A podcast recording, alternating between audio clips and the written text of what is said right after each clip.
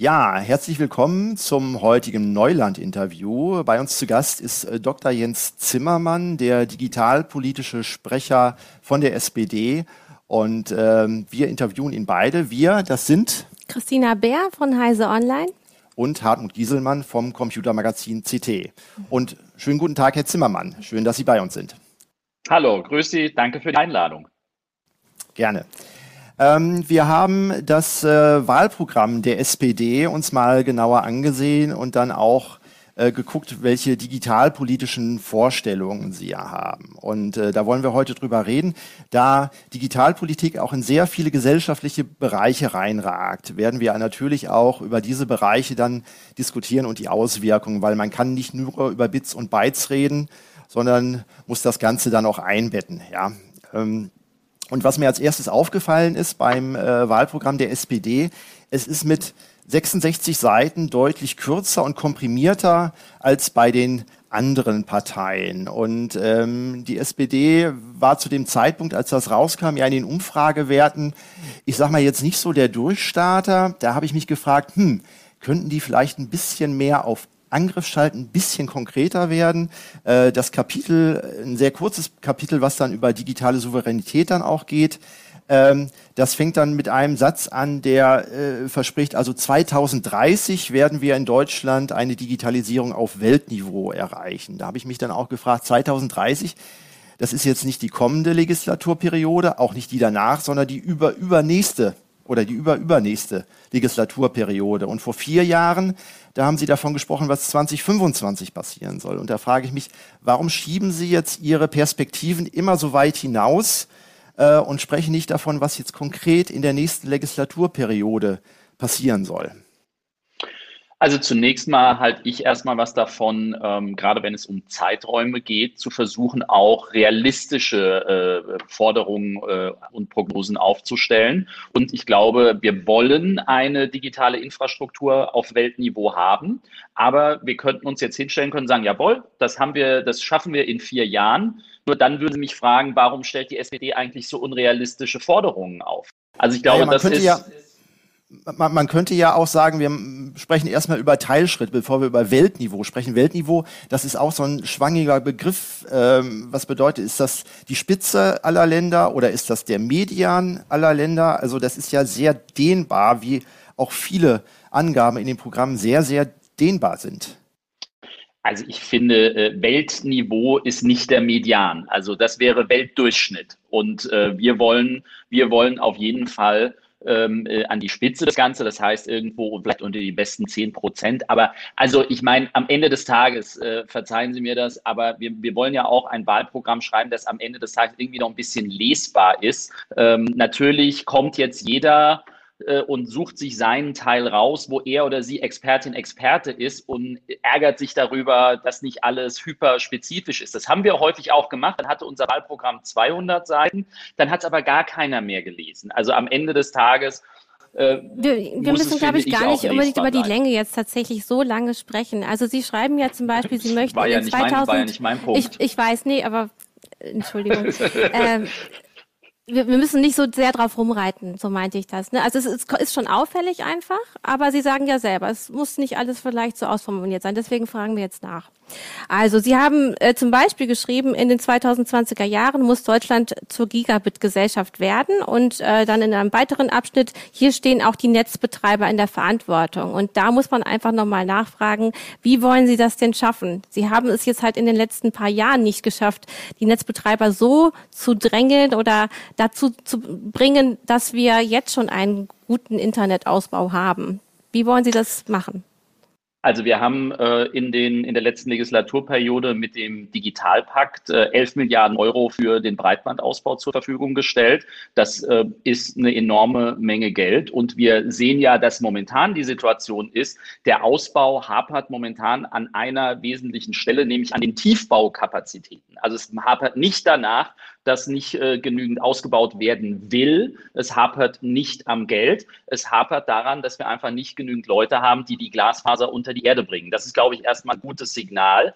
Aber nochmal, ähm, auch da wissen wir, wie viel kann pro Jahr circa unter die Erde gebracht werden. Und dann äh, sehen wir ganz klar, dass das auch eine gewisse Zeit braucht. Aber es wird niemand bestreiten können, dass zum Beispiel äh, in diesem Jahr so viel Glasfaser äh, verbaut und verlegt wurde äh, wie jemals zuvor. Und wir sehen, dass wir bei, gerade bei den Netzbetreibern einen unglaublichen Wettbewerb haben. Also wir haben auch Unternehmen, die relativ neu in den Markt reingekommen sind, wie die Deutsche Glasfaser zum Beispiel. Äh, die zeigen der Telekom eine ziemlich lange Nase. Und äh, dementsprechend äh, ist es aus unserer Sicht immer ein Zusammenspiel von öffentlicher Förderung und äh, privatwirtschaftlichen Ausbau, weil wir eben nicht mit einem weißen Blatt Papier anfangen, sondern so, wie es eben gerade ist. Also die Linke sagt ja zum Beispiel, eigentlich muss das alles zurück in Staatshand. Äh, diese mögen gerade dieses Zusammenspiel von ganz vielen Playern nicht und möchten, dass das zur Grundversorgung gehört. Ähm, wie stehen Sie dazu?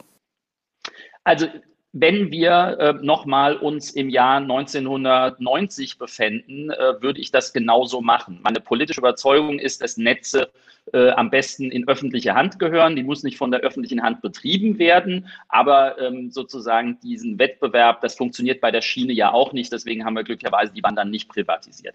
Aber und das ist der, aber Entschuldigung, aber das ist der Vorteil, wenn ich äh, wie die Linke keinerlei Ambitionen habe, jemals in Verantwortung in Berlin zu kommen. Äh, dann, also ich möchte, dass Sie einem da, Sie müssen, also ich, wir möchten über Ihre Position sprechen. Es ist okay, ja, wenn Sie, Sie mal haben, hier und da einen nein, kleinen nein, Entschuldigung, Sie, Sie haben, Sie haben mir die Position der Linke präsentiert. Dann gehe ich auf die Position der Linke ein und dann sagen Sie, wir wollen aber über die Position der SPD sprechen. Verzeihung. Gut, ne, okay, dann ist das mein Fehler. Entschuldigung. Ähm, dann möchte ich Sie aber trotzdem noch was auf was anderes ansprechen. Äh, Sie haben jetzt sehr viel die Glasfaser betont, aber so ganz klar steht das in Ihrem Programm nicht drin. Wie stehen Sie denn noch zu den Kupferleitungen, die jetzt noch im Boden sind? Und wollen Sie 100 Prozent Glasfaser, wie es eben in anderen Programmen auch steht? Ja, also ähm, ich glaube, das äh, braucht man, das braucht man, also wir haben das in dieser Legislaturperiode in allen Förderprogrammen. Es wird ausschließlich Glasfaser gefördert. Und äh, wir haben äh, den wesentlichen Teil, wo wir noch über äh, andere Dinge reden. Das ist der sozusagen der Ausbau der Koaxialkabel, also der Kabelnetzbetreiber, die peu à peu ihre Infrastruktur auch auf Glasfaser umsetzen. Aber äh, mit uns wird es keine Förderung von Kupfer mehr geben. Okay. Kommen wir zu dem Punkt äh, Mobilfunk. Also es gibt ja ländliche Gebiete, wo ähm, Glasfaser oder Kabel schwierig auszulegen sind, wo sich das wirtschaftlich auch für einige äh, Firmen da nicht lohnt. Ähm, und beim Mobilfunk gibt es aber die große Diskussion, A, wie kann man äh, den Funkturmausbau natürlich erweitern und dann auch, äh, speziell wenn es um die Frage kritischer Infrastruktur geht, von welchem Hersteller werden wir denn Technik einsetzen? Und äh, da gibt es Parteien, die ähm, wollen zum Beispiel chinesische Anbieter wie Huawei äh, außen vor lassen, weil ähm, die, äh, die chinesische Regierung dort so viel Einfluss bekommen könnte. Andere sagen, ja, das müssen wir offen irgendwie diskutieren. Wie ist da Ihre Position gegenüber dem Einsatz von äh, Technologie von ausländischen Firmen, sowohl USA als auch China? Naja, wir haben ja in dieser Legislaturperiode genau aus diesem Grund äh, das IT-Sicherheitsgesetz reformiert. Und äh, da gibt es äh, deutlich schärfere Vorgaben, was den Einsatz äh, von Hardware in kritischer Infrastruktur gibt. Und ich finde, gerade die Diskussion um den 5G-Ausbau und die Sicherheit äh, war für mich eine Sternstunde des Parlaments, weil das ist aus der Mitte des Bundestages durchgesetzt worden. Und ähm, wir brauchen bei Huawei nicht so tun, als könnte der chinesische Staat Einfluss haben. Also es ist irgendwie ein bisschen eine drollige Vorstellung, wie in China Politik gemacht wird. Natürlich, der chinesische Staat hat Zugriff auf Huawei und äh, wir haben immer wieder äh, in der Vergangenheit Fälle gesehen, wo dieser Zugriff auch genutzt wurde. Deswegen muss uns klar sein, wenn wir chinesische Hardware in dieser Form hier einsetzen, wird es, kann es immer die Situation geben, dass in China der Geheimdienst sagt, wir hätten jetzt gerne Zugriff auf das und jenes und äh, dem müssen wir uns äh, einfach bewusst sein. Deswegen halten wir es für keine kluge Idee, in kritischer Infrastruktur solche Hardware zu verbauen. Das heißt, Sie würden Huawei bei äh, solchen ähm, Ausbau-Ausschreibungen dann ausschließen. Ähm, das würde aber gleichzeitig bedeuten, dass man mehr Hardware von den USA einsetzen muss. Und da hatten wir den NSA-Skandal. Ähm, es äh, wurde das äh, Handy von Angela Merkel wurde abgehört. Also bei den Amerikanern wissen wir, dass sie uns abhören. Bei den Chinesen haben wir Angst davor. Äh, wie wollen Sie das kontrollieren oder handhaben? Sie schütteln gerade den Kopf. Welche? Ja, weil es einfach natürlich falsch ist. Also Entschuldigung, ähm, äh, wir, es, gibt, es gibt interessanterweise keinen einzigen Hardwarehersteller für Mobilfunknetzwerke aus den USA. Also das ist ja gerade das Verrückte an der Geschichte. In den USA äh, darf schon, also es gibt keinen. Es gibt Nokia, es gibt Ericsson, es gibt Huawei ähm, und es gibt ein bisschen Sony. Das sind die Hersteller für 5G-Netzwerktechnologie. Unsere europäischen Hersteller, Nokia und Ericsson, haben im Wesentlichen in der Vergangenheit überlebt, weil chinesische Hardware in den USA nicht verwendet werden darf. Und das ist geradezu absurd, dass wir in diesem Bereich in Europa die Kompetenz haben, die Hardwarehersteller haben, die aber nur wegen den Amerikanern überleben. So. Und deswegen ist, ähm, das ist an, Sie haben vollkommen recht, an vielen Stellen ähm, ist das ein Problem, wenn wir auch amerikanische Hardware einsetzen. Aber wenn wir über 5G reden, ist es leider das falsche Beispiel. Da haben wir europäische Technik und die würden wir gerne zum Erhalt der digitalen Souveränität in Europa dadurch auch fördern. Sie haben sich das jetzt schön rausgepickt, aber es kann natürlich auch, es war ein bisschen anders gemeint. Nee, ist es ja gut. Man merkt einfach, sind das gewohnt, so schön zu streiten. Ich will das auch nochmal kurz sagen. Bei der Linken ging es mir gerade darum, um den Tonfall. Es wäre schön, wenn wir da ich, also wir haben ein Problem, dass wir so, dass wir so anderthalb Sekunden Verzögerung haben und deswegen die Dynamik dann auch mit Verzögerung ist. Ich versuche ihre, ihre, ich höre, ich höre, ich höre sehr, sehr präzise zu und versuche sehr, sehr präzise ja, zu antworten. Nee, das ist auch okay die Sie, Frage, sind, Sie haben Frage, Energie, das ist gut. Es ist, es ist in Ordnung. Es ist alles gut. Ne, okay. Ich, ich wollte nur das einmal klären. Ja. Gut. Digitale Souveränität waren wir ja gerade dabei, oder das wäre jetzt die Überleitung.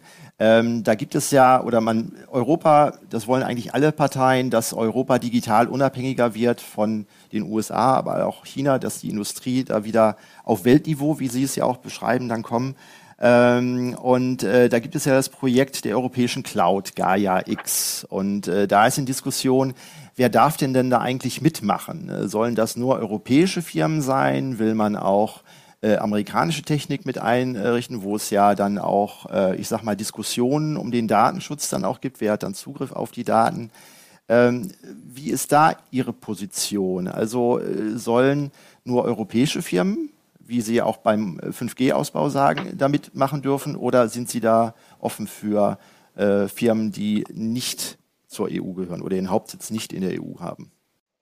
Es ist natürlich am Ende eine Abwägung, weil wir wollen natürlich vor allem, dass äh, Gaia X am Ende auch genutzt wird, eine kritische Masse erreicht und ähm, dann nimmt man sich natürlich ein sehr großes Potenzial, wenn man von vornherein äh, einen Großteil der sehr großen Anbieter auch ausschließt. Aber es gibt äh, da bei Gaia X in diesem Konsortium, sage ich mal, zwei Ebenen der Mitgliedschaft, derer, die sozusagen den Kern dieses Vereins bilden. Und da sollen nur europäische drin sein. Und dann im Bereich außenrum äh, würden wir schon sagen, dass auch nicht-europäische Unternehmen daran äh, partizipieren können. Aber der entscheidende Punkt ist ja, dass wir verhindern, dass amerikanische, chinesische oder andere Unternehmen dann von sozusagen über diesen Einfluss auf Gaia X äh, möglicherweise dann irgendwelche Hintertüren wieder aufmachen oder dieses Ziel, ähm, äh, was wir haben, da äh, vielleicht auch hintergehen, weil sie vielleicht gar kein Interesse haben, dass das Projekt am Ende erfolgreich ist. Also deswegen ja. Da müssen wir sehr genau aufpassen. Mit einem zweiten Ring meinen Sie damit auch Dienstleister, die dann für diese großen äh, Unternehmen, dann hätten wir ja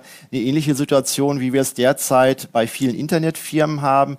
Die äh, stellen quasi einen Webservice dann auf, machen das Ganze auch DSGVO-konform und dann haben sie aber äh, 100 US-Dienstleister, die dann die Daten dann sozusagen bei sich bearbeiten und man hat überhaupt keine Kontrolle mehr darüber. Wie wollen Sie das dann verhindern?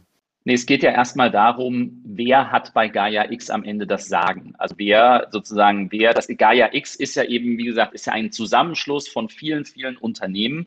Und da ist die Frage, wer hat am Ende quasi Stimmrecht? Und das wollen wir gerne auf die europäischen Unternehmen begrenzen. Die andere Frage ist, wer kann es dann auch nutzen? Und ich glaube, es wäre jetzt äh, am Ende falsch, wenn man sagen würde, dass da äh, außereuropäische Unternehmen dürfen das gar nicht nutzen und dürfen da gar nicht irgendwo mitmachen. Also ich glaube, das wäre, ähm, ähm das, naja, das ist Balkanisierung des Internets. Hm, wie sehen Sie das denn im Schulbereich? Also darf da Microsoft mitspielen oder müssen wir da jetzt wirklich äh, in eine andere Richtung kommen? In Ihrem Programm steht ja unter anderem, Sie möchten gerne auf das Modell setzen, eine Open Source Plattform. Meinen Sie damit das die, zum Beispiel die HPI Schulcloud oder meinten Sie damit was anderes in Ihrem Programm?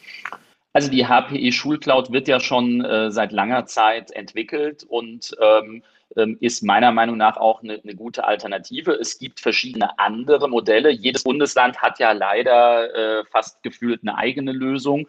Ähm, aber ähm, mein Punkt ist, ich habe mich äh, auch mit der Berliner Datenschutzbeauftragten da mehrfach gekappelt, weil ich der Meinung war, während der Corona-Pandemie konnte man diese Güterabwägung treffen, zu sagen, okay, man darf zum Beispiel Microsoft Teams oder andere Produkte, die kritisiert wurden, weiter nutzen, damit es funktioniert. Aber wir sind jetzt dann anderthalb Jahre in dieser Situation und dann müssen die Bundesländer es jetzt auch hinbekommen, Sie haben es ja richtig angesprochen. Da hat fast jedes Bundesland seine eigene Lösung. Und die Frage ist ja auch, würden Sie auf Bundesebene noch mehr durchgreifen wollen, dass eben eine große Open-Source-Lösung äh, dann für alle gilt? Ja, das mit dem, also wir, wir wollen eigentlich von morgens bis abends gerne durchgreifen, wenn es um digitale Bildung geht. Aber ähm, der Föderalismus, äh, das ist, soll keine Ausrede sein. Aber es tut mir leid. Ist da, auch, äh, genau, ist auch leider immer eine schlechte Ausrede, weil ich, Sie sind ja keine kleine Partei. Sie sind in vielen äh, Landesparlamenten mit an der Regierung. Von daher haben Sie da auch immer viel Mitsprache gehabt in den letzten Jahren. Und ähm, ganz damit kann man sich nicht rausreden als große Regierungspartei. Ja, nö, kann man nicht ganz, aber trotzdem entscheiden, äh, trotzdem entscheiden 16 Bundesländer das, was sie wollen. Und äh, da können sie aber, da können sie ja Sie jede können Farbe, das natürlich ähm, über so einen Digitalpakt regeln. Entschuldigung, habe ich Sie zu häufig unterbrochen. Nee, ist kein Problem. Ich, ich habe mir nur gedacht, das ist dieser, vielleicht sagen, dieser Leck. Ja, nee, genau, dann machen Sie. Sagen sie es, kann, es, es ist okay, sagen Sie ruhig. Nee, nein, ich, ich will Ihnen, es tut mir leid. Manchmal ist es wirklich dieser Leck da drin. Machen Sie mal. Alles gut, alles gut. Nein, aber das wird Ihnen jetzt auch wieder nicht gefallen, wenn ich darauf hinweise, dass es sozusagen, äh, es sind alle Parteien, äh, die zur Bundestagswahl antreten, sind in den Bundesländern vertreten. Und ich, meine Erfahrung sagt mir eins, wenn Sie in einem Bundesland Verantwortung tragen, dann geben Sie beim Thema Schule keine Kompetenzen ab. Ähm, Herr Kretschmann aus Baden-Württemberg, der wollte nicht mal die 5,5 Milliarden aus dem Digitalpakt. Er hat gesagt, brauchen wir nicht. Also insofern brauchen wir da, äh, also mag ich mir da ähm, als SPD jetzt auch dann von anderen Parteien äh, nichts erzählen lassen. Es ist nun mal so, wir können als Bund das anbieten. Wir haben das Geld für den Digitalpakt zur Verfügung gestellt. Wir helfen Schülerinnen, LehrerInnen mit, mit Endgerät, mit Hardware und so weiter. Alles Dinge, für die der Bund eigentlich nicht zuständig ist. Wir machen es trotzdem, weil wir das Thema für so wichtig halten. Das heißt, Sie wollen äh, die Kompetenzen zwischen Bund und Ländern nicht weiter Richtung Bund dann verschieben. Das äh, fordern ja auch einige andere Parteien. Und Sie sprachen gerade den Digitalpakt Schule an. Da wurde ja ähm, relativ viel Geld zur Verfügung gestellt, sehr wenig davon nur abgerufen. Ähm, waren da vielleicht die äh, Antragsformulare zu kompliziert oder war, woran hat es gelegen oder liegt es noch, dass die Schulen gerne das Geld haben würden, aber einfach nicht drankommen? Und wie wollen Sie das ändern? Also es ist, äh, glaube ich, von Schule zu Schule, von Bundesland zu Bundesland sehr unterschiedlich. Der, der Abfluss der Mittel hat massiv zugenommen ähm, gerade jetzt auch über die Sommerferien. Ähm, wir haben ähm, sozusagen, ob die, ob die Ausschreibungen dann zu kompliziert sind, das kann ich nicht sagen, habe ich jetzt von den, von den Ländern so nicht gehört. Das Problem scheint mir eher zu sein, wir haben das Geld zur Verfügung gestellt und dann haben viele Länder angefangen, sich mal Gedanken zu machen, was sie eigentlich brauchen. Und ähm, ich glaube, da liegt eines der, der großen Probleme. Gerade bei den Endgeräten ging es an vielen Schulen jetzt sehr, sehr schnell. Natürlich, wenn ich irgendwie 10.000 Laptops beschaffe, dann muss ich die ausschreiben. Äh, das braucht seine Zeit, aber ähm, ich glaube, der, der Abfluss, der läuft mittlerweile ziemlich gut. Also da sehen Sie keinen Nachregulierungsbedarf, äh, dass äh, den Schulen das noch einfacher gemacht wird. Also ich glaube, eine, und, und das sehe ich in meinem Wahlkreis, eine Schule, die weiß, was sie will und ein Schulträger, der weiß, was er will, der kann das beschaffen und der bekommt es finanziert. Das Problem ist nur, wenn ich über den Digitalpakt Schule zum ersten Mal angefangen habe, mir Gedanken zu machen, welche Hardware brauche ich. Also da hängt ja noch ein riesen Rattenschwanz hinten dran. Wenn ich Lehrkräfte habe, die sagen, eigentlich ich brauche gar nichts, weil ich habe ja eine Schiefertafel, dann äh, sozusagen ist das auch eine Erklärung, warum gewisse Mittel nicht so schnell abfließen zur Höhe der Mittel. Sie versprechen ja, dass jeder Schüler, ich glaube ab der fünften Klasse, dann ein digitales Endgerät zur Verfügung gestellt äh, äh, bekommen soll. Und äh, wir hatten Anfragen äh, auch rausgeschickt und da wurde darauf hingewiesen, dass bereits 500 Millionen Euro dafür, dafür zur Verfügung gestellt wurden. Ich habe jetzt mal äh, hochgerechnet. Also es gibt in Deutschland knapp 11 Millionen Schüler Und wenn man jetzt 500 Millionen äh, Euro zur Verfügung stellt, dann reicht das für jeden Jahr für einen nackten Raspi. Ähm, wollen Sie da noch mal was draufsatteln? Um welche Gerätekategorie äh, reden wir, wenn Sie über digitale Endgeräte reden? Also ähm, der, das, das Wichtigste ist ja erstmal, dass jede, dass jede Schülerin und jeder Schüler aktuell ein digitales Endgerät zur Verfügung hat möglichst hatte, weil, wir das, weil man das gebraucht hat, weil es die Voraussetzung für einen Distanzunterricht war. Deswegen ist kurzfristig nochmal diese 500 Millionen zur Verfügung gestellt worden, damit für die Schülerinnen und Schüler, die keins hatten, eins zur Verfügung gestellt werden konnte. Die Frage, welche Endgeräte am Ende das müssen die Schulen entscheiden, weil das hat für mich auch was mit einem pädagogischen Konzept zu tun. Sie können. Ja, das äh, ist aber ein Problem in den Schulen tatsächlich. Also, dass die teilweise einfach das Wissen vor Ort nicht haben. Das hängt immer sehr von den Lehrkräften ab. Die sind teilweise gar nicht geschult, weil das in der Hochschulbildung noch nicht drin war. Und da könnte man eben auf Bundesebene schon sagen, wir haben einen gewissen Standard, den wollen wir in den Schulen sehen. Das gehört so in dieses Jahrhundert. Das wollen wir so haben. Und dann könnte man eben auch diese ganze, wie die Anträge gestaltet sind, das, das wäre, würde viel leichter gehen, weil viele Schulen scheitern schon daran, dieses Medienbildungskonzept zu schreiben, weil die Expertise nicht da ist. Das ist richtig, aber also ähm, auch, auch wenn Sie, diese Antwort Sie jetzt wieder nicht befriedigen wird, äh, der, die Rechnung geht nicht an den Bund. Also die, die, die Abrechnung dieser, dieser Mittel läuft über die Bundesländer. Der Bund darf den Kommunen kein direktes Geld zur Verfügung stellen. Das heißt, ähm, ist, sorry, wenn ich so, wenn ich hier irgendwie so rumklug scheiße, aber okay, ähm, ja. Wir lernen ähm, gerne dazu. Vor allem, es, es, es wäre also, ja schon, es, es, gibt, es gibt eben auch in Ländern, gibt es ja teilweise Hilfen, Anträge zu formulieren, aber wie gesagt, das kann man ja vielleicht alles noch straffen. Und es gibt ja auch noch äh, die Kultusministerkonferenz, äh, da sitzt sogar äh, die Britta Ernst an der Spitze von der SPD, sogar Ehefrau von Olaf Scholz, äh, ja, ich glaube, das ist aber nicht so ganz relevant, ob sie die Ehefrau von Olaf Scholz ist. Sie ist eine sehr gute Weil sie ist auf jeden Fall SPD-Politikerin, genau. Ja, ja, ich wollte nur, ich wollte nur sagen, ich glaube, das würde man sonst nicht dazu sagen, äh, wessen Ehefrau das ist, weil es auch überhaupt nichts zur Sache tut. Aber da, vielleicht bin ich da auch einfach zu. Ja, äh, kommen wir äh, mal vielleicht äh, eine Nummer größer, deutsche Schule und jetzt auf Europaebene. Ähm, da wollen eigentlich auch alle äh, Parteien die großen Plattformen regulieren. Und äh, da gibt es ja den äh, Vorstoß von Ursula von der Leyen zu dem Digital Markets Act, der sozusagen äh, Nachteile, Wettbewerbsnachteile für kleinere Mitbewerber dann äh, aus dem Weg räumen soll. Ähm, die SPD in ihrem Wahlprogramm, sie äh, sprechen den Digital Markets Act jetzt nicht wortwörtlich an, sie erwähnen ihn im Programm nicht, sprechen aber davon, dass äh, die großen Internetplattformen eben halt äh, ja, stärker äh, äh, äh, zur Verantwortung gezogen werden und zur Not auch äh, entflechtet werden sollen. Ähm, wie denken Sie, muss man da beim Digital Markets Act, müsste man da noch äh, nachverhandeln? Es ist ja bisher nur ein Entwurf. Nächstes Jahr stände das dann an. Würden Sie das dann unterstützen oder würden Sie eine eigene Initiative äh, in Europa mit auf den Weg bringen?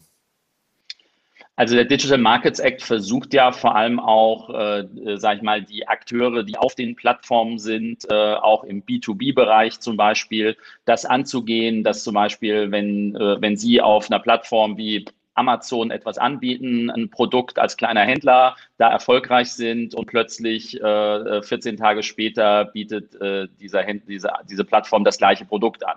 So, diese Themen, das sind ja, das sind ja alles Dinge, die auf dem Digital Markets Act sind. Aber ähm, ich meine, wir reden natürlich auch über die großen sozialen Netzwerke. Wir reden vor allem auch über das Thema der, ähm, der Marktmacht, ähm, die über verschiedene Plattformen ja gehen. Also wenn Sie sich Facebook anschauen, da gehört WhatsApp dazu, da gehört Instagram dazu und so weiter. So, und wir haben auf deutscher Ebene natürlich auch Möglichkeiten, gesetzgeberisch tätig zu werden. Jetzt ist es ein Bundestagswahl.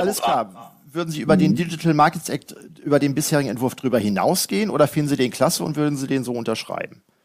Also ich glaube, wir, wir finden den Entwurf, der geht schon in die richtige Richtung, aber wir haben äh, für den Digital Markets und Service Act 3000, über 3000 Änderungsanträge. Also insofern äh, haben wir da noch äh, lange, lange Diskussionen vor uns, auch mit den Kolleginnen und Kollegen aus dem Europäischen Parlament. Aber der Deutsche Bundestag hat immer wieder gezeigt, dass wir bereit sind, auch darüber hinaus zu gehen. Und ähm, ich kann Ihnen jetzt nicht sagen, ob wir am Ende über den Digital Markets Act darüber hinausgehen werden, weil ich nicht weiß, wie er am Ende aussehen wird. Aber wenn äh, eher Teile sozusagen unserer Meinung nach zu schwach ist, kann ich mir immer vorstellen, da auch wieder voranzugehen. Aber die Herausforderung im Digitalbereich auf europäischer Ebene ist vor allem zwischen den 27 Mitgliedstaaten ähm, ja, ein gemeinsames Verständnis hinzubekommen, weil zum Beispiel mit unseren französischen Freunden ist das echt schwierig, weil die haben ein komplett anderes Verständnis des Internets. Da war das Thema Urheberrecht, äh, wie wir es in Deutschland diskutieren, ist im Vergleich zur Diskussion in Frankreich ein absoluter Kindergeburtstag. Wie sieht's, wie sieht's bei den steuerrechtlichen äh, Maßnahmen aus? Also die Plattformen ähm, sind ja häufig in Irland angesiedelt. Dort ist die äh, Unternehmenssteuer, wenn man mal so das über den Durchschnitt liegt, ungefähr äh, ja weniger als halb so hoch hoch äh, wie in Deutschland. Sehen Sie da Möglichkeiten, solche Schlupflöcher äh, abzudichten? Und wollen Sie das? Also wir haben ja, ähm, Olaf Scholz hat ja mit der globalen Mindeststeuer genau dieses Thema adressiert. Also wir haben die Diskussion über die Einführung einer Digitalsteuer geführt, ähm, die in Österreich und Frankreich eingeführt wurde, die aber unserer Meinung nach ähm, ja nicht sehr effektiv war. Und jetzt gibt es eben ähm, die Vereinbarung auf G20-Ebene zu sagen, es wird eine globale Mindeststeuer geben, die über zum Beispiel über das hinausgeht, was in Irland äh, an Unternehmenssteuern gezahlt wird. Das heißt, damit würden dann auch in Deutschland Gewinne nachversteuert. Und ich glaube, das ist genau der richtige Ansatz. Und es ist eben wichtig, gerade wenn es um die Besteuerung von globalen Digitalkonzernen geht, dass wir nach Möglichkeit auch einen globalen Besteuerungsansatz hinbekommen. Und deswegen sind wir sehr erfreut, dass die Amerikaner mit dabei sind und äh, weil ohne die äh, würde es schwierig werden. Aber das, äh, da sind wir äh, sehr optimistisch, dass wir das hinbekommen werden.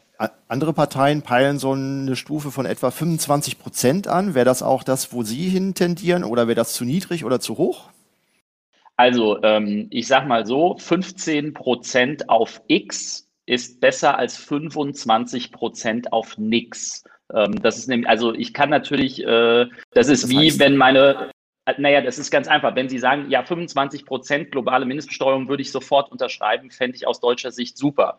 Nur das Problem ist, meine Vermutung ist, sie werden nicht sehr viele Partner weltweit dafür finden. So, das heißt, sie können sagen, jawohl, ich habe zwar einen super hohen Steuersatz, ich habe aber nichts, was ich damit besteuern kann. Deswegen sage ich, 25 Prozent auf nichts ist am Ende null und 15 Prozent auf eine sehr, sehr große Zahl von Umsätzen ist am Ende äh, sehr, sehr viel Geld und Deutschland wäre davon einer der Hauptprofiteure. Also ähm, es ist am Ende die Abwägung von ähm, will ich 100 Prozent von dem, was ich für richtig halten würde, oder will ich ein Teil davon, von dem, was ich am Ende auch glaube, dass wir es weltweit das durchsetzen klar, können. Aber ist, glaube ich, trotzdem auch immer noch ein gefährliches Argument, weil man damit natürlich seine eigenen Standards vielleicht auch immer weiter senkt.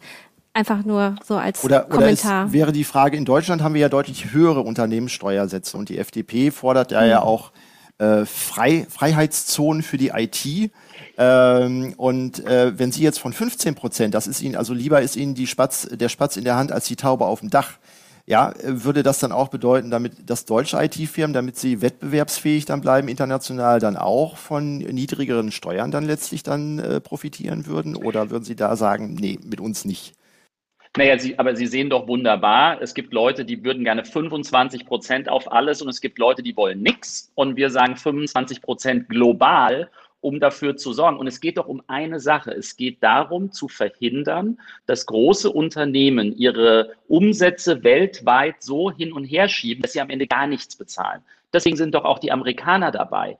Apple hat es geschafft, das, äh, äh das fast ja. ein, kennen, wissen okay. wir. Also, äh, die Frage, ja, nein, nein, ja gut, nein dass die Löcher wissen. da sind. Die Frage ist für die deutschen Unternehmen, danach habe ich ja gefragt. Also wollen Sie, äh, um äh, deutsche Unternehmen wettbewerbsfähiger zu machen, dass sie eben halt mit Steuertricksern dann auch mithalten könnten, würden Sie die steuerlich entlasten oder würden Sie sagen, nee, das Geld brauchen wir vom Staat für die Kommunen und so weiter, äh, da können wir nicht weiter runtergehen? Das ist die Frage. In, also in Deutschland gelten die deutschen Steuersätze. Punkt. Und äh, ich halte äh, sozusagen, also Sie können mir das ja sicher bestimmt dann auch erklären, wie wir das finanzieren wollen, wenn wir jetzt die Unternehmenssteuern reduzieren. Ja, genau, geht nämlich nicht. Deswegen machen wir es auch nicht. Aber wir müssen eben dafür, es geht eben darum, dass nicht deutsche Unternehmen, die in Deutschland Umsätze machen, die aber im Ausland versteuern wollen, dass wir an die rankommen. Darum geht es doch. Wir wollen das. Das Problem ist einfach nur, dass wenn Sie in Deutschland ein Auto bauen, ist das relativ klar, wo das gebaut wurde.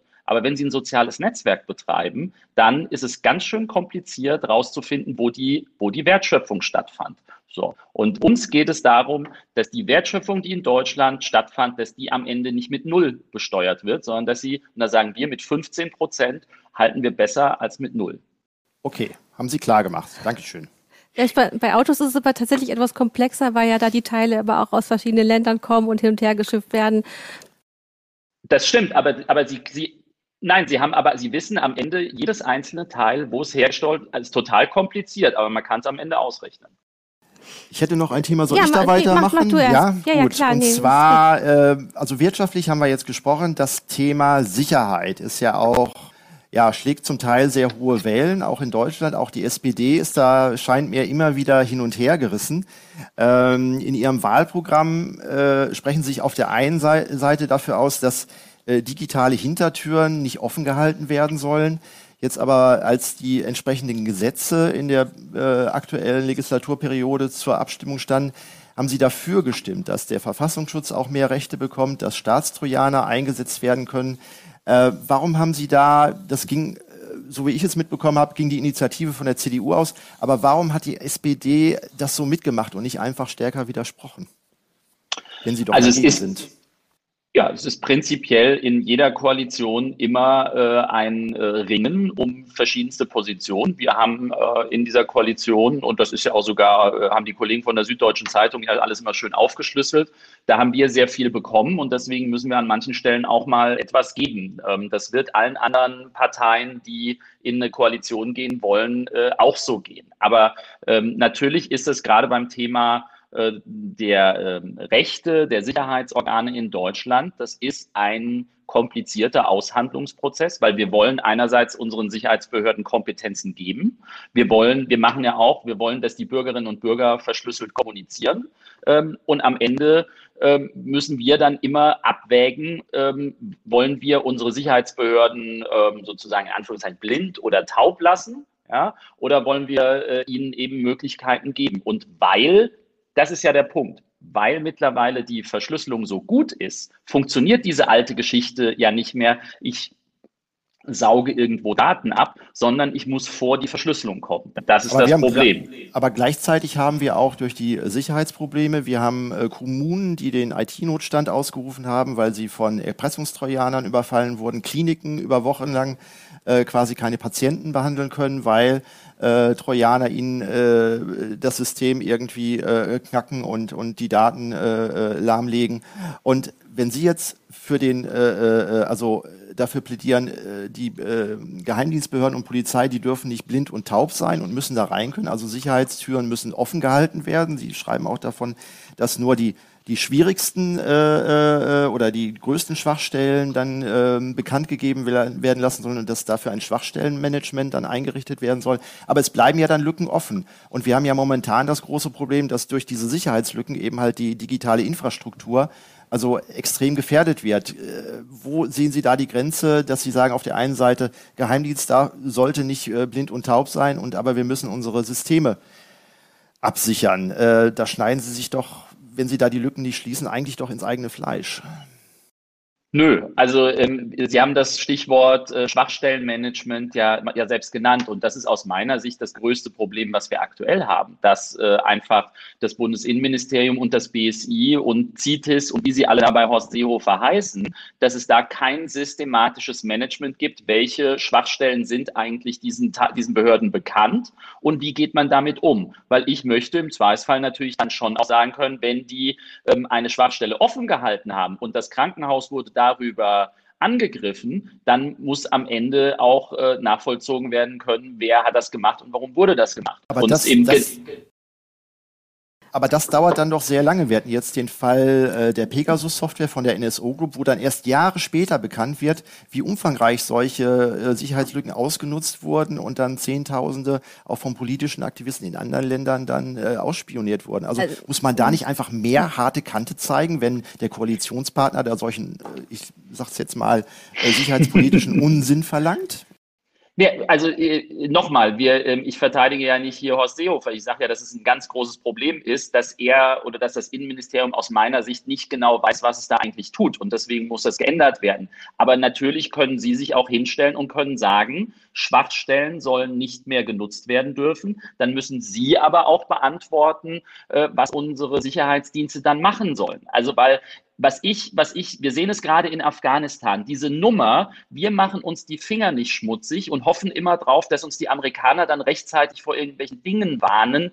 Das ist doch auch irgendwie nicht aufrichtig. Und deswegen, Aber Sie wissen ja auch, dass diese Ausrede, ähm, man bräuchte immer mehr Daten für unsere, ähm, für, für Überwachung, so dass das nicht immer so zieht, sondern im Grunde werden schon viele Daten gesammelt, hat schon viele Zugriffe und die Frage ist, wie wird das bewertet und ähm, Sie schütteln immer den Kopf? Ja, naja, ja, weil, weil Sie mir, weil Sie mir, Entschuldigung, weil Sie mir Dinge in den Mund legen, die ich so das, überhaupt das ich, nicht nein, gesagt nein, nein. habe. Okay, dann stellen Sie es klar. Ja, genau. Nein, also ich habe, Sie haben, Sie haben eben gesagt, dass Sie immer mehr Daten wollen. Ich will überhaupt nicht, dass die Dienste immer mehr Daten bekommen. Und ich habe vorhin ja, auch gesagt, dass das Positive ist doch, dass wir bei der IT-Sicherheit ja auch Fortschritte machen, dass wir sehr viel Ende-zu-Ende-Verschlüsselung haben. Und das führt ja dazu, dass gerade auch Geheimdienste eben nicht an die Daten rankommen. Positiv.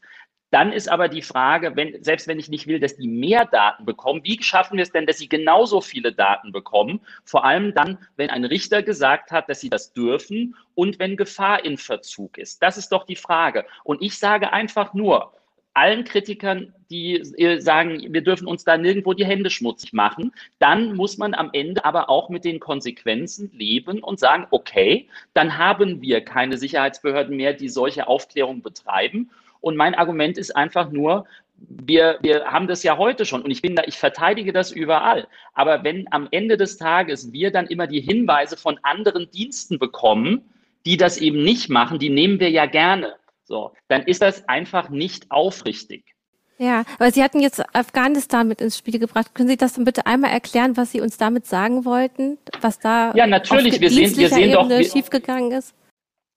Nein, wir sehen doch eben, wir sehen doch gerade, wir fragen uns doch, wie konnte das in Afghanistan alles passieren? So. Und warum können wir da nicht besser agieren? Weil auch bei diesem Einsatz in Afghanistan wir komplett abhängig sind von der Zusammenarbeit mit den USA. So, das ist nur eine Analogie dafür, dass wir auch im Bereich der nachrichtendienstlichen Zusammenarbeit sehr stark von auch der Zusammenarbeit mit den USA abhängig sind. Und ich, ähm, ich möchte das gerne reduzieren.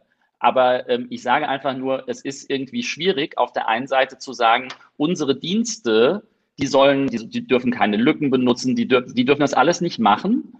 Gleichzeitig nehmen wir aber dankend diese Informationen von Diensten an, die ja, das noch viel, viel schlimmer machen. Damit Sie es aber tatsächlich wirklich nur auf diese Dienst, äh, diese, diese Informationen der Geheimdienste und äh, dass es zum Beispiel Warnungen aus der Botschaft gab und dass, dass sich alles verschärft. Das nehmen Sie jetzt aus der Rechnung raus. Das ist ja, ja wir, tatsächlich reden, an verschiedene Ministerien gegangen. Nein, es ging ja um die Lageeinschätzung, denke ich. Ne? Und okay, mir waren aber genau, bewusst, dass wir jetzt in Afghanistan ist. Nö, ich mache gerne. Nee, nein, Sie, Sie haben das ins Spiel gebracht, deswegen wollten wir es ja, gerade klären. Worum genau. ging es jetzt hier? Und, und Digitalpolitik geht ja auch in der Rüstungstechnik, ist das ja auch ein wichtiger Punkt. Deswegen würde ich da nochmal nachfragen. Also jetzt ist ja auch gerade aktuell, wir haben heute den, den 20. Äh, August, ist übrigens eine, eine Aufzeichnung, äh, mhm. wo sich alle wundern, weswegen die Geheimdienste nicht besser vorhersagen können, konnten, dass die Taliban eben halt so schnell das Land dann wieder äh, zurückerobern. Das heißt, diese ganzen äh, Augen und Ohren, die der US-Geheimdienst hat, hat ja nicht dazu geführt, dass hier im Vorfeld vielleicht das hätte etwas besser äh, vorbereitet werden können. Also diese ganzen äh, Sicherheitslücken offen lassen und so weiter äh, hat ja die Sicherheit in Afghanistan nicht erhöht. Also äh, Sie schmeißen da natürlich jetzt auch verschiedene Dinge äh, durcheinander. Ne? Also ähm, ich glaube, wenn Sie, wenn Sie sich mal anschauen, was so ge geheimdienstmäßig in Afghanistan, also auf Digitales und Kommunikation gelaufen ist, ich glaube, da ist alles gelaufen, was Sie sich, äh, was Sie sich vorstellen können. Aber es hat natürlich nichts geholfen, weil es ist ein sehr gutes Beispiel dafür, dass Ihnen die Information an sich überhaupt nichts bringt, wenn Sie die nicht entsprechend interpretieren können und nichts damit anzufangen wissen. So. Aber ähm, okay, ich glaube, das ist ja eine Kritik, ich, ich, die die es häufig eben in Deutschland gibt, ähm, dass nämlich wir zwar gerne dann mehr Daten haben wollen, aber eben nicht die Expertise, die menschliche Expertise, um es richtig einzuordnen. Äh, Fall Anis Amri zum Beispiel. Da hatte man auch viele Daten und man hat es aber nicht richtig eingeschätzt. Und auf diesen Punkt wollten wir hinaus. Ja, natürlich, das ist ein Riesen, das ist ein Riesenproblem, aber es ist halt auch sehr unpopulär in Deutschland, den Ausbau äh, der Geheimdienste zu fordern. Ähm, ich glaube, das, äh, dem würden Sie sich ja wahrscheinlich auch nicht anschließen, wie ich das Deswegen, ich Sie einschätze. Deswegen ähm, steht ja. auch im SPD-Programm da relativ wenig von drin. Also die CDU spricht sehr, sehr stark zum Ausbau der sicherheitspolitischen Sachen und äh, Sie als SPD halten sich da sehr, sehr zurück. Deswegen hier noch die Nachfragen. Aber wo Sie sich zum Beispiel äußern, das ist über den Einsatz autonomer Waffensysteme und auch Drohnen. Äh, das findet man beispielsweise bei den Grünen nicht, weil sie sich da auf dem Parteitag offensichtlich nicht auf eine Linie festhalten könnten. Aber auch bei Ihnen äh, habe ich so ein bisschen klare Aussagen, zum Beispiel gegen den Einsatz von autonomer Waffensysteme äh, vermisst. Äh, Sie sagen, ja, das muss man dann nochmal überprüfen, ob denn solche Waffensysteme friedenspolitischen Zielen dienen können. Ähm, wo können autonome Waffensysteme dem Frieden dienen? Also ich will erstmal feststellen, die SPD hat in dieser Legislaturperiode im Bundestag verhindert, dass die Bundeswehr bewaffnete Drohnen anschafft. Äh, äh, das fanden meine, meine äh, Kirchen hier in meinem Wahlkreis, die haben, die fanden das gut, dass wir das gemacht haben. Ähm, ähm, so, die Frage, ob wir am Ende des Tages, also ich meine, man kann sich auch auf die Position stellen, eigentlich brauchen wir keine Bundeswehr. Aber die Frage, wenn wir uns die technische Entwicklung anschauen, ob wir, ob es wirklich sinnvoll ist, langfristig zu sagen, bei dieser technischen Entwicklung, äh, die ignorieren wir einfach, ähm, dann ist es, ist es schwierig. Wir entwickeln mit Frankreich gemeinsam den Nachfolger des Eurofighter äh, finden auch nicht viele toll, aber wir machen es trotzdem. Und ähm, dieses Flugzeug ist ähm, optional bemannt. Das heißt, das Ding wird irgendwann in 20, 30 Jahren, wenn es viel zu teuer dann irgendwann fertig entwickelt ist, äh, wird dann auch autonom fliegen zu können. Also ich glaube, ähm, wir werden langfristig auch bei der Bundeswehr äh, äh, nicht an bewaffneten Drohnen vorbeikommen. Aber was ja der, für uns als SPD der entscheidende Punkt ist, ist, dass es einen sehr kritischen Umgang mit autonomen Waffensystemen als Ganzes geben muss, weil äh, wir, wir sehen hier gerade eine massive Veränderung, wie militärische Konflikte sich in Zukunft, wie sie ausgefochten werden müssen. Und äh, wir glauben, dass es da viel zu wenig Diskussion darüber gibt und eine viel zu geringe Abwägung, was das eigentlich am Ende bedeutet, auch was die Senkung äh, der Hemmschwelle bewaffneter Konflikte angeht. Und deswegen, deswegen, ja. Das heißt, die Diskussion müsste in die Gesellschaft getragen werden und dann der gesellschaftliche Druck auf die Parteien erhöht werden, ähm, um dann auch eine klare Kante äh, zeigen zu können. Also wir haben sogar in diesem, im Koalitionsvertrag in dieser Wahlperiode genau das drinstehen. Wir haben gesagt, bevor die Bewaffnung, äh, bevor bewaffnete Drohnen angeschafft werden können, braucht es einen breiten gesellschaftlichen Dialog. Und wir haben am Ende gesagt, der hat unserer Meinung nach nicht stattgefunden. Und deswegen haben wir uns auch dagegen verwehrt. Und ich glaube, das ist auch, also ich kann mich nicht an die große Drohnendiskussion in Deutschland erinnern in den letzten vier Jahren. Und die braucht es aber, weil es geht um viel, viel mehr mittlerweile als nur um bewaffnete Drohnen. Ich denke, da ist Ihr Punkt klar geworden. Oder hast du mm. dazu noch was? Ja, die Frage ist, ähm, aber ich glaube, es wurde schon beantwortet, wie Sie halt zu Hackbacks stehen. Nee, die Frage haben Sie noch nicht gestellt. Dann stellen Sie doch mal. Ich habe sie damit gestellt. Sie haben mich doch verstanden. Ja, ja, ja. Nein, aber ja, wir, also nein, ich finde es ja eine super Frage, weil, weil wir sie, weil wir sie ablehnen, weil es auch so eine, das sind auch so feuchte Träume aus dem Innenministerium, die unserer Meinung nach eben äh, komplett in die falsche Richtung gehen, die aber natürlich auch ein großes, äh, die, die in dieses Kategorie passen, dass sich Konflikte eben total verändern. Aber das große Problem der Attribution, das hat eben bisher äh, noch, noch niemand beantworten können von, von Seiten äh, der, derer, die das wollen. Also wie stellen wir eigentlich sicher bei diesem Hackback, dass wir nicht ihr Krankenhaus, das gehackt wurde, dann am Ende vielleicht damit äh, erwischen?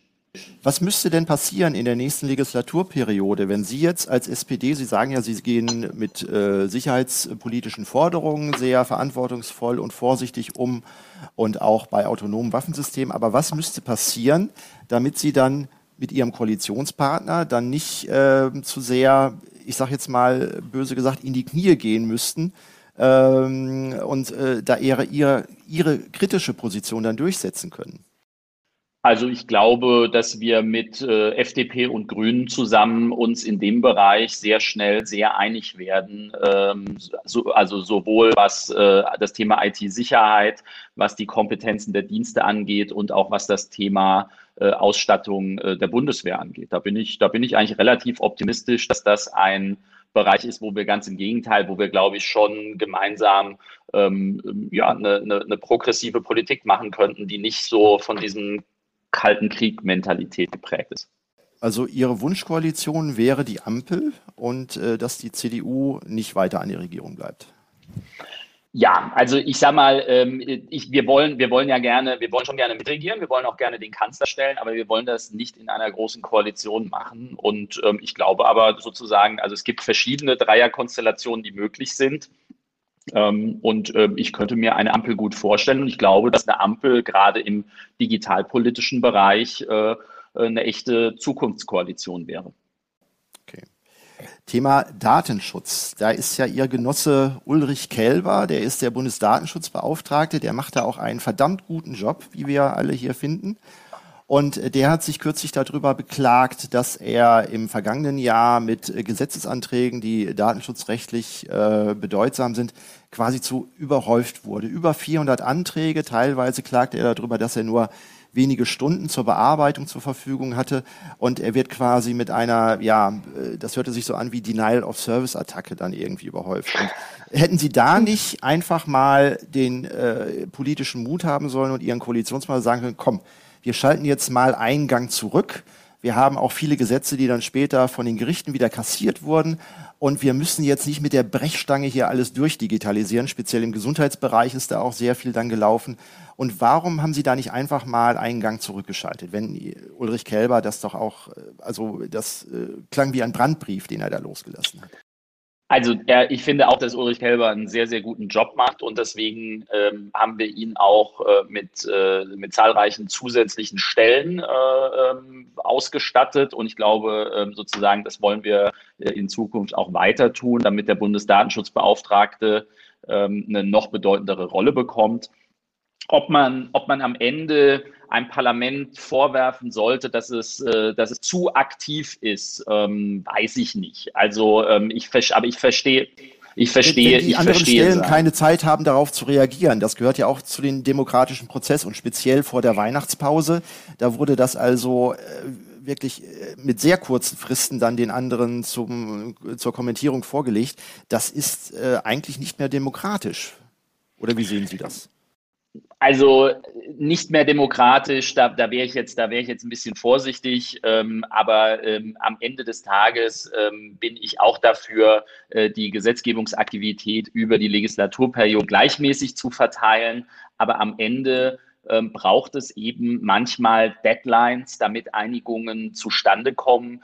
Ähm, ich bin mir relativ sicher, dass es solche Konstellationen auch in, in jeglicher anderen Konstellation in Zukunft immer wieder geben wird. Mir ist deshalb wichtig, äh, dass wir dem Bundesdatenschutzbeauftragten so viel äh, Kapazität zur Verfügung geben, dass er das alles äh, prüfen kann, weil eins ist ja auch klar, Ulrich, Ulrich Kelber äh, prüft da ja äh, das Ganze nicht selbst, sondern das machen seine Leute und er äh, äh, kümmert sich am Ende um die finale Bewertung. Also deswegen ist es mir lieber, wir machen eine bessere Ausstattung, als dass wir sagen, wir können nicht so viele Gesetze machen, weil es einen Flaschenhals beim Bundesdatenschutzbeauftragten gibt.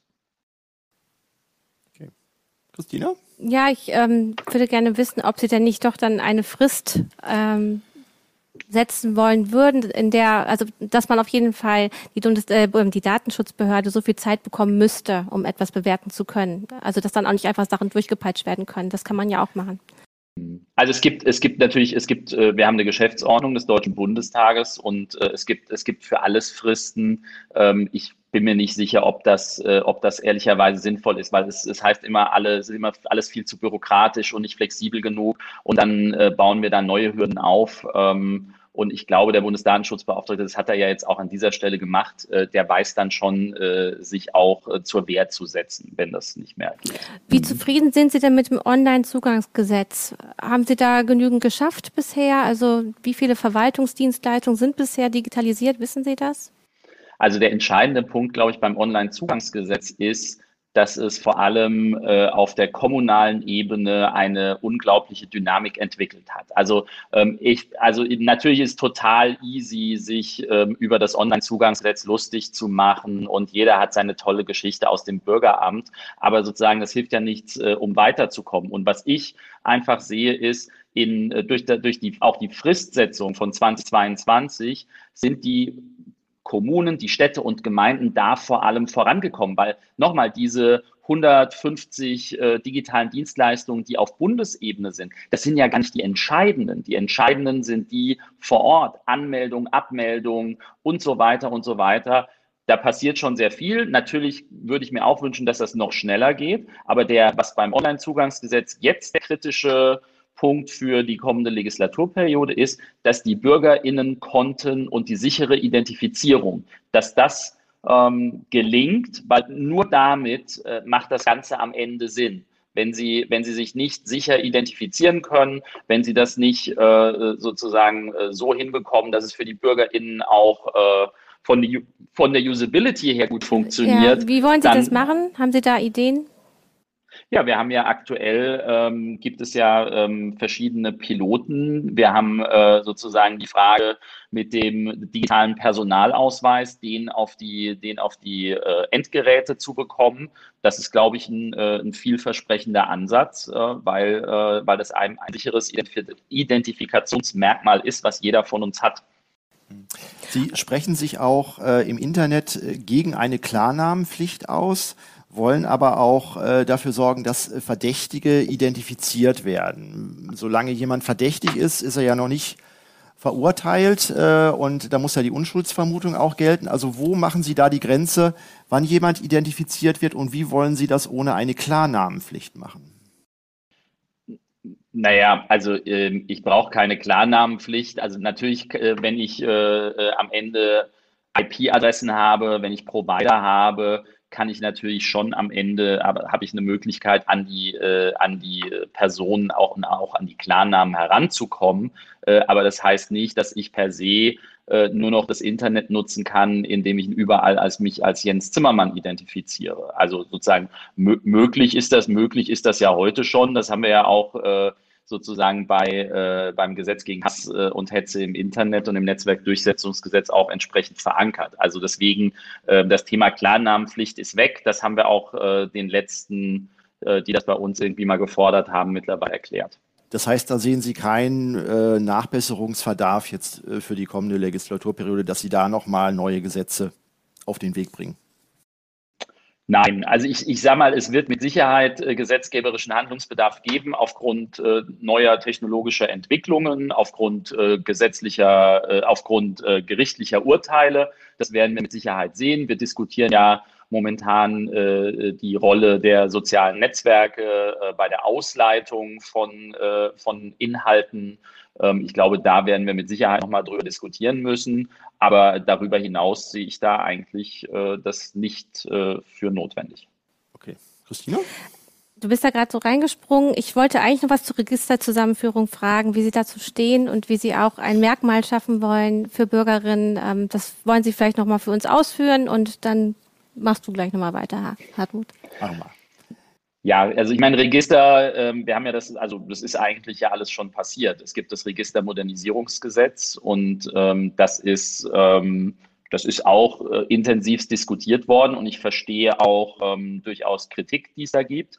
Aber ähm, es äh, sozusagen äh, am Ende müssen wir da, glaube ich, auch die Abwägung treffen. Wir haben, wir halten so viele Daten der BürgerInnen vor, äh, aber am Ende können wir keinerlei Nutzen dafür stiften. Also ich bin nebenbei auch Mitglied im Finanzausschuss und wir haben die, ähm, das Transparenzregister. Jeder Verein muss in diesem Transparenzregister aus Geldwäschegründen den wirtschaftlich äh, Berechtigten eintragen. Wenn dieser Verein gemeinnützig ist, muss er dafür nichts bezahlen. Das sind drei Register. Vereinsregister, Transparenzregister, Gemeinnützigkeitsregister.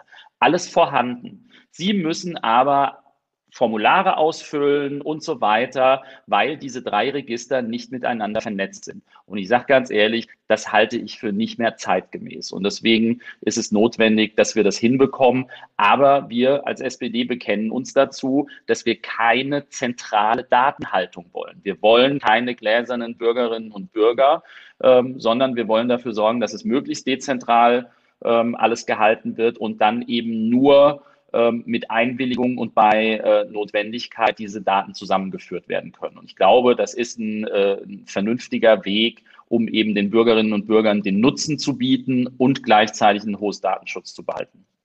Stichwort dezentral, da hätten wir jetzt noch eine Nachfrage. Und zwar ist in ganz vielen Parteiprogrammen, äh, bei Ihnen ist es nicht der Fall, was eine gute, äh, ja, eine, eine gute Ausnahme ist, kommt das Buzzword Blockchain vor. Auch Koalitionspartner, die Sie jetzt genannt haben, die fordern, dass also für die Blockchain neue Probleme erfunden werden müssen und dass man auch bei der Urkundendigitalisierung die Blockchain unbedingt nennen muss. Können Sie uns mal erklären, wie funktioniert eigentlich die Blockchain und für welche Anwendung könnte man sie einsetzen und für welche sind sie eigentlich nutzlos? Also genau, also der, der Punkt ist erstmal, ähm, ich bin der Meinung und wir sind der Meinung, äh, wir haben, wir haben eine, wir haben irgendein Problem und dann sollte man überlegen, was ist die beste technische Lösung, um dieses Problem zu lösen. Häufig ist die Antwort eine Datenbank. So. Und äh, man kann aber natürlich auch alles auf eine Blockchain, also auf ein, eine Distributed Ledger Technologie packen. Ähm, und die FDP hat das äh, in jeden Antrag, glaube ich, in dieser Legislaturperiode geschrieben. Und wir haben auch einiges ermöglicht zum Thema Blockchain. Aber ähm, es ist eben, ähm, das hat sich auch herausgestellt, glaube ich, in vielen Fällen nicht die präferierteste äh, technische Lösung. Ja, ob ich sozusagen, weil ich habe je nachdem, wie das Ganze ausgestaltet ist, muss ich, wird diese, wird diese Blockchain, die ich äh, ja dann auch dezentral irgendwie ähm, sozusagen äh, unterhalten muss. Sie wird immer größer. Ich habe das ganze Thema ähm, Energieverbrauch. Und wie gesagt, es bleibt am Ende die Frage auch, wie schnell ist sie, wie viele Transaktionen oder wie viele Zugriffe äh, kann ich damit äh, durchführen und so weiter und so weiter. Und es gibt eben viele Fälle, ähm, es gab mal eine Werbung von einem Schraubenhersteller, der, die, der endet da, damit, manchmal tut es auch ein Nagel. Ja, und so ist es eben äh, ähm, an, an dieser Stelle, meine ich auch. Ähm, ja. Gut, damit wären wir, glaube ich, ja, und heute, die wichtigen Fragen durch. Genau. Christina. Jetzt kommt der hoffentlich spaßige Teil. Weil heute ist Freitag und das passt gut. Auf Heise Online gibt es jeden Freitag ein Quiz für unsere Leserinnen und Leser. Das Thank God It's Friday Quiz. Also wir wollen alle mit Spaß in, äh, in das Wochenende starten und dafür haben wir so ein paar Fragen immer auf der Webseite. So. Und da kommen jetzt fünf für Sie. Ich fange an mit der ersten. Pocket Web hieß der erste mobile Browser und wurde entwickelt für A. Apple Newton, B. Apple iPhone, C. Microsoft Windows CE oder D. Palm 2. Also ich würde mal auf den, ähm, auf den Newton tippen. Apple Newton, richtig, super. Sie sind tatsächlich der Erste, der das bisher geschafft hat. So als Feedback. wie beim Torwandschießen im Sportstudio. ja. Ne? 1-0. Aber ich meine, es ist natürlich auch schwer, das muss man auch immer dazu sagen. Ich lese das nur vor und Sie hören das nur, Sie können es gerade nicht sehen. Das wird später im richtigen Video unten eingeblendet, dass das auch nicht falsch verstanden wird. Das ist nicht ganz einfach. Also, der erste Browser wurde von Tim Berners-Lee entwickelt im Jahr A 1982, B 1988, C 1986 oder D 1990? Hm, ich glaube 1982. Das wäre das sehr, früh, früh gewesen. Es ist 1990, aber diese, also so geht es uns immer wieder. Ähm, man denkt, es ist viel früher passiert. Ich habe sogar eine Kopie des Aufklebers von dem Computer äh, vom CERN, wo drauf steht, bitte nicht ausschalten, sonst geht das Internet aus. ja, das ist echt schön. Ähm, so, wie hieß das Operating System, das noch bis 2010 den Markt für Mobilbetriebssysteme anführte? A. Symbian, B. Newton OS, C. Web OS oder D. Folio? Symbian. Ja, richtig. Sehr gut. Die haben einen sehr, sehr guten Lauf. Und äh, die nächste Frage. Gute, äh, Google, ähm, Entschuldigung. Google Street View hat in Deutschland welche Besonderheit? SA. Sind insgesamt nur zwölf Großstädte erfasst? Oder B. Äh, es ist das mindestens zehn Jahre alte Bildmaterial? Äh, C. Es ist ein besonderes Dateiformat? Oder D. Es ist das spezielle Bildformat nach DIN? Ich glaube, es könnte B sein. Da haben Sie auch wieder recht. 3-0. Also ich glaube, wir müssen Ihnen nach dieser Sendung doch mal irgendwie ein, ein, paar Süßigkeiten schicken, weil Sie bisher derjenige sind, der das hier äh, auf jeden Fall, der die meisten Treffer hat. So, letzte Frage. Welche Android-Version gab es nie? A. Gummy Bear. B. KitKat. C. Oreo. D. Nougat. Ich würde Nougat sagen. Nee, Nougat ist lecker und es war auch eine Android-Version. Also es waren die Gummibärchen, Gummy Bears, die es nicht gab. Vielen Dank dafür. Danke auch. Dann, es war ein äh, spannendes, wenn auch äh, manchmal kontroverses Gespräch, aber das gehört zu solchen Energie. Interviews ja mit dazu. Ich bedanke mich recht herzlich, äh, Herr Zimmermann, und ja, äh, vielleicht sehen wir uns ja mal wieder in einem anderen. Und alles Interview. Gute jetzt alles für die Gute Wahlzeit. Ihnen. Vielen, vielen Dank und, äh, und schönes Wochenende allen. Gleichfalls. Ja, ja. Danke. Tschüss. Jo, tschüss.